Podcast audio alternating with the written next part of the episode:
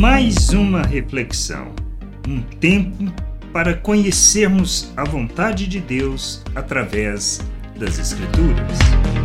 Bem-vindo a mais esta reflexão. A gente precisa ter o entendimento claro. Deus não nos escolheu porque somos bons ou porque somos melhores do que outros. Não é por isso.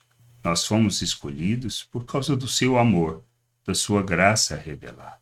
Ele nos escolheu. Nós não, o escolhemos, mas ele se revelou, se deu a conhecer.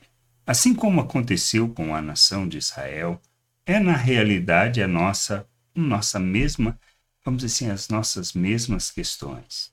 Quando Moisés fala à nação de Israel em Deuteronômio 7, versículos 6 ao 8, ele fala algo que se aplica a nós. Diz assim: Porque vocês são povo santo para o Senhor, seu Deus. O Senhor seu Deus os escolheu para que de todos os povos que há sobre a terra vocês fossem o seu povo próprio.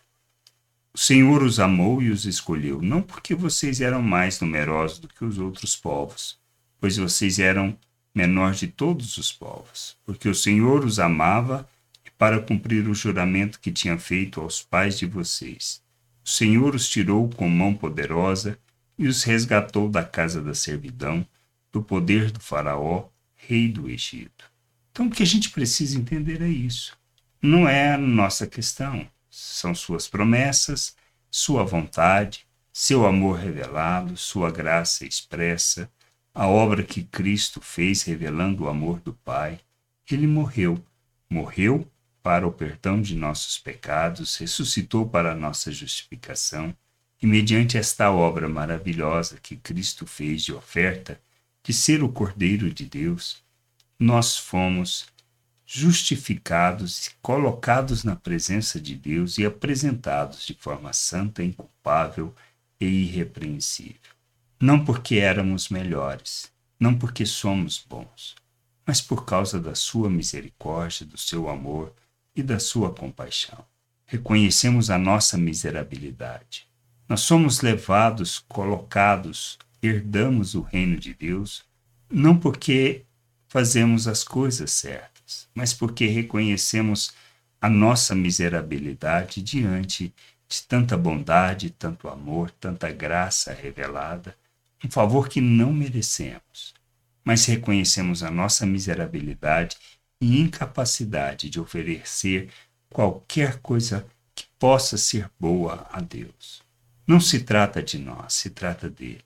Se trata da obra que ele realizou, do que reconhecemos, do que nos submetemos. Em Cristo Jesus, como Senhor e Salvador de nossas vidas. Termos esse entendimento, compreendermos isso, é que nos levará, levará a vivermos a plenitude da vontade do Pai. Pois ele nos tirou do império das trevas, ele nos tirou do reino das trevas, nos libertou e nos levou para o seu reino, para que nós pudéssemos viver a plena liberdade, tendo a vista restaurada para compreender todas as coisas segundo a sua vontade. Propósito de nossa vida, precisamos entender.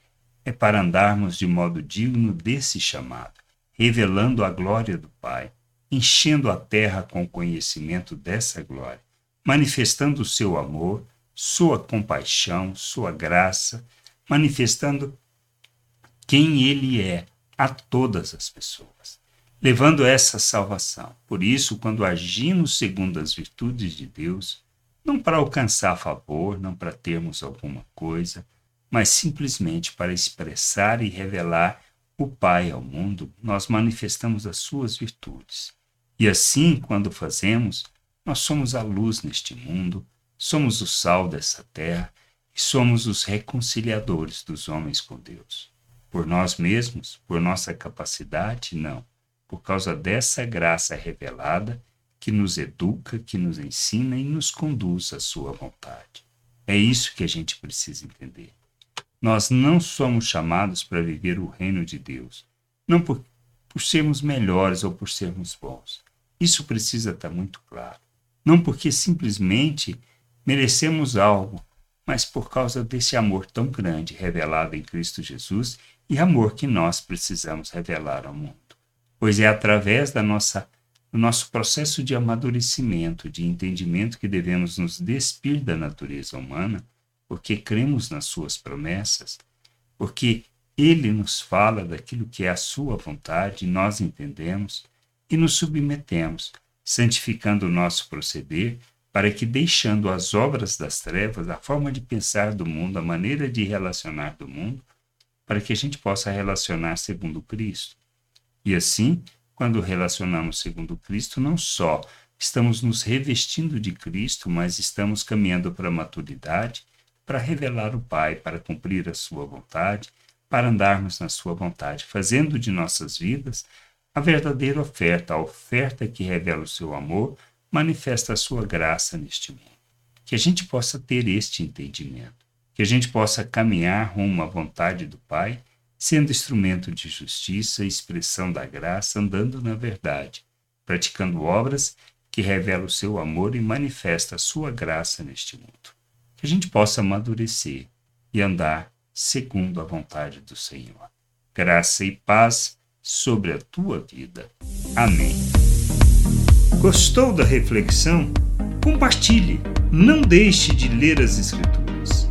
Medite para poder crescer no conhecimento e vontade de nosso Deus e nosso Pai, para que, conhecendo o Senhor, possa o revelar ao mundo.